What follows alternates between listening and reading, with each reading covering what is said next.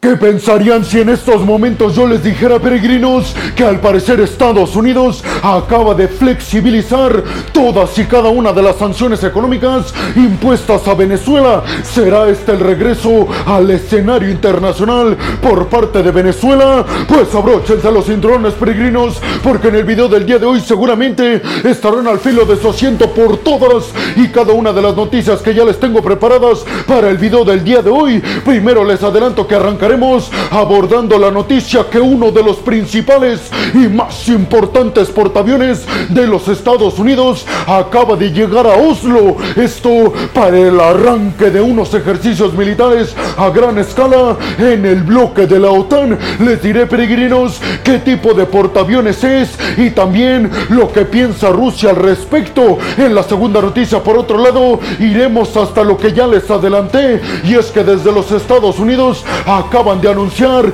que van a bajar las sanciones en contra de Venezuela. Les diré, peregrinos, qué repercusiones tiene esto de forma positiva para el mercado del petróleo a nivel mundial, pero sobre todo para el papel económico de Venezuela en el mundo. Mientras tanto, en la tercera noticia les hablaré de algo que seguramente los mantendrá boquiabiertos, peregrinos. Y es que escuchen bien, más adelante les diré que un científico ruso que fue uno de los encargados en desarrollar la tecnología hipersónica en el sector militar ruso acaba de ser acusado de traición a la patria. ¿Con quién creen que traicionó este científico a los rusos? Pues qué me dirían si les dijera que nada más y nada menos que con China. ¿Creen que esto provocará un rompimiento en las relaciones entre Pekín y Moscú? Pues aguarden porque más adelante les responderé esto. En la cuarta noticia, por otro lado, les hablaré de las pérdidas gigantescas económicas que sufrió Gazprom, la gasera del Kremlin, específicamente en el año del 2022, repercutiendo básicamente ya por el papel de las sanciones occidentales en contra de Rusia. En la quinta noticia, por otro lado, peregrinos, abordaremos el tema de Belgorod, que sigue dando de qué hablar, y es que Rusia acaba de anunciar y denunciar el ataque con drones militares a esta región. Les diré, peregrinos, quiénes serían supuestamente los culpables y por último, peregrinos, estaremos abordando el tema de Hungría y el papel de no estar permitiendo la adhesión de Suecia al bloque de la OTAN. Les diré específicamente, peregrinos, cuáles son las condiciones que está poniendo Hungría para aceptar al que sería el miembro número 32 del bloque. Yo soy Alejandro Peregrino, aquí arrancamos. Bienvenidos a un nuevo video de geopolítica en el cual, como ustedes ya saben, les voy a platicar lo más importante que ha acontecido a niveles diplomáticos y geopolíticos políticos alrededor de todo el mundo. Y vámonos rápidamente con la primera noticia del video del día de hoy, peregrinos. Y es que un portaaviones de los Estados Unidos acaba de llegar a Oslo, la capital de Noruega, para iniciar ejercicios conjuntos entre Noruega y Estados Unidos, pero además ejercicios conjuntos de todos los miembros del bloque de la OTAN en esta región del mar Báltico. Y seguramente hasta estos momentos estarán preguntando, peregrino, qué tipo de portaaviones llegó a Oslo por parte de Estados Unidos. Pues déjenme les digo, peregrinos, que se trata nada más y nada menos del portaaviones más grande y más avanzado en términos nucleares que tienen los Estados Unidos, el General Ford. Una llegada que seguramente marcará un parteaguas, peregrinos, en las relaciones de por sí muy difíciles entre Rusia y el bloque de la OTAN. Este dato seguramente los mantendrá boquiabiertos, peregrinos, porque no solamente el portaaviones nuclear General Ford es el más grande de los Estados Unidos, sino además el más grande de todo el mundo y llegó a Noruega para ejercicios militares del bloque de la OTAN. El ministro de la Defensa de Noruega aseguró que con la llegada del portaaviones nuclear estadounidense General Ford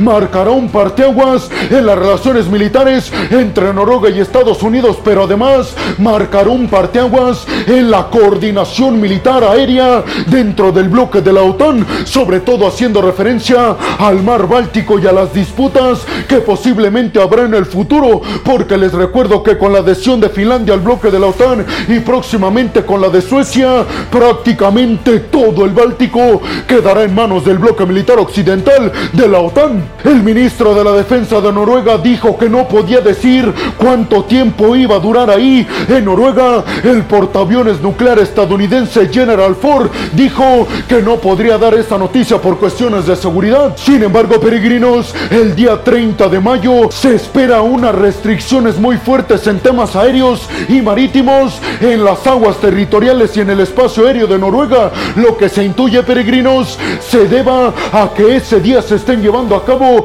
los ejercicios militares a gran escala de forma aérea y marítima por parte del bloque de la OTAN. La embajada rusa en Noruega obviamente criticó la llegada de este portaaviones General Ford estadounidense a Noruega. Déjenme les digo peregrinos que este portaaviones nuclear estadounidense General Ford mide 333 metros de largo, 41 metros de ancho, tiene una tripulación de 4.500 tropas y puede albergar, escuchen bien peregrinos, hasta 90 aviones y helicópteros. Vladimir Putin se pronunció al respecto asegurando que la llegada de este portaaviones nuclear estadounidense a esta región tiene el objetivo de dejar a Rusia sin cabida en el mar Báltico.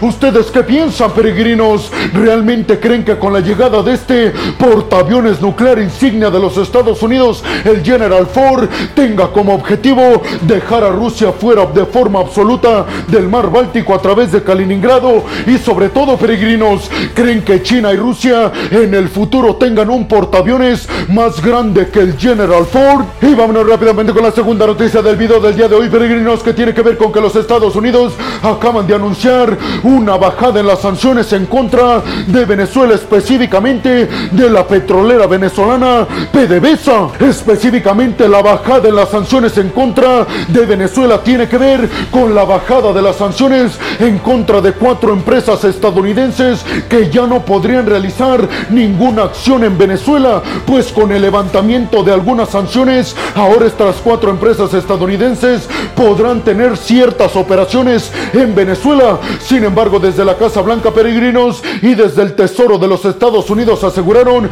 que esta bajada en las restricciones económicas a estas empresas estadounidenses en Venezuela no significaba que ya tenían la autorización de comprar petróleo crudo venezolano. Es decir, peregrinos, que el levantamiento de sanciones en contra de Venezuela es mínimo. Hay que decir, peregrinos, que desde el 2017 Venezuela dejó de estar en el sistema financiero de los Estados Unidos y desde hace varios años tiene prohibida la exportación de crudo y de petróleo hacia los Estados Unidos y en general hacia todo Occidente. Sin embargo, les recuerdo, peregrinos, que desde el año pasado hay negociaciones porque en cierta forma Estados Unidos y los occidentales quieren que Venezuela sustituya con su petróleo el papel de Rusia en todo Occidente. Por eso, de alguna forma, están bajando las restricciones económicas y sobre todo petroleras en contra del gobierno de Nicolás Maduro. Pero les recuerdo, peregrinos, que a cambio Venezuela tiene que garantizar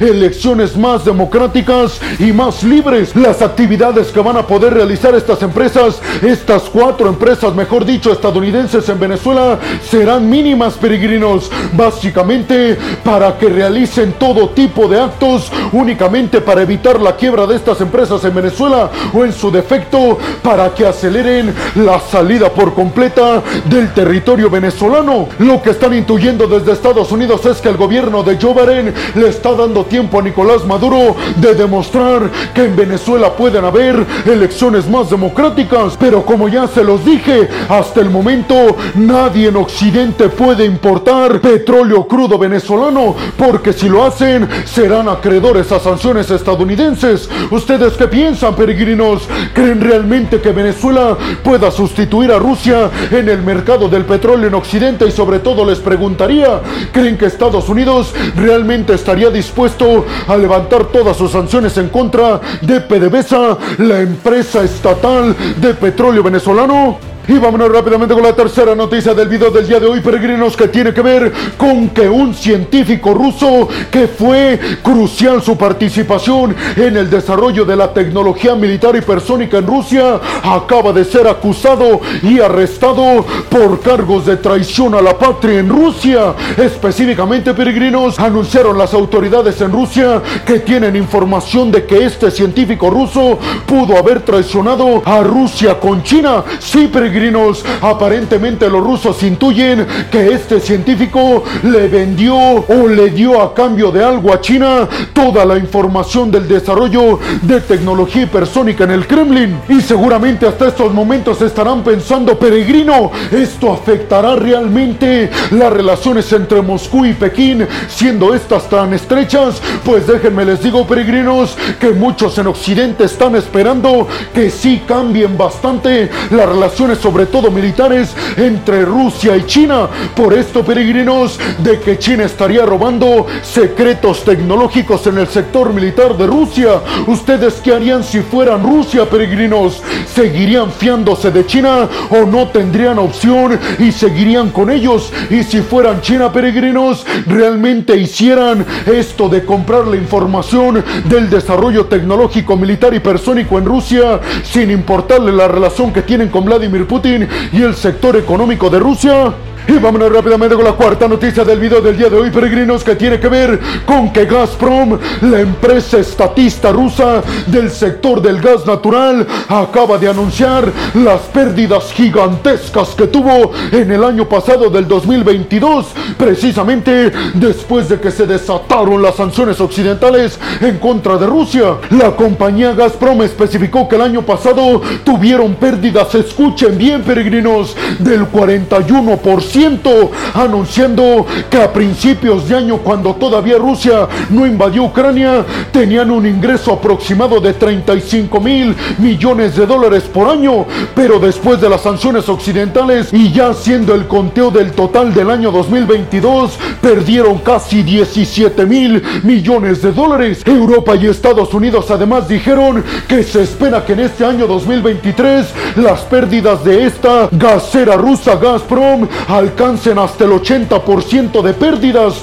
¿Ustedes qué piensan, peregrinos? ¿Creen realmente que entonces si las sanciones occidentales están haciéndole daño al ingreso económico de Rusia y que por ende están dañando la financiación por parte de Vladimir Putin a su ejército en Ucrania? Y vámonos rápidamente con la quinta noticia del video del día de hoy, peregrinos, que tiene que ver con que desde Rusia acaban de decir que han realizado ataques con drones militares en contra de Belgorod, la región rusa limítrofe con Ucrania. Hasta el momento, peregrinos, quien dio a conocer la noticia son las autoridades rusas en esta región, aunque no especificaron a quién se le atribuía, según ellos, estos ataques. Específicamente, peregrinos, les digo que hay dos opciones una que dice que todos los ataques en contra de Belgorod se trata de los propios rusos que están en contra de Vladimir Putin, pero otros piensan que los culpables son los ucranianos. ¿Ustedes qué piensan, peregrinos? ¿Quién creen que sean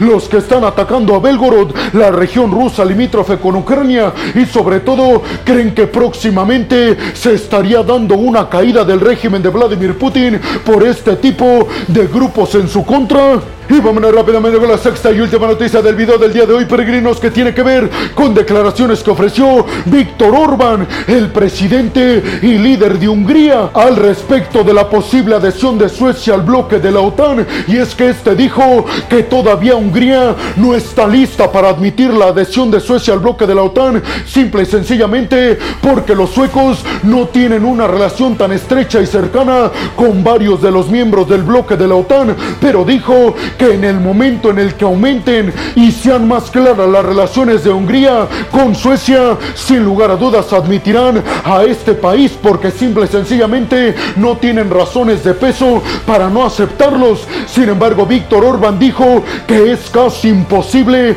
que Suecia llegue como miembro del bloque de la OTAN para la cumbre del bloque de la OTAN en Lituania que se llevará a cabo en julio de este año, como lo quieren los Estados Unidos. Ustedes ¿Qué piensan, peregrinos? ¿Creen que Suecia alcanzará a llegar a la cumbre del bloque de la OTAN en julio en Lituania? ¿O creen que se quedará corto y que inclusive dejarán de insistir en adherirse al bloque? Y bueno, hemos llegado al final del video del día de hoy, peregrinos. Les quiero agradecer muchísimo todo el apoyo que me dan porque sin ustedes yo no podría hacer esto que es lo que más me apasiona en el mundo. Así que muchas, pero muchas gracias, peregrinos. Sin más por el momento, nos vemos en el siguiente video de Geopolítica. Hasta la próxima.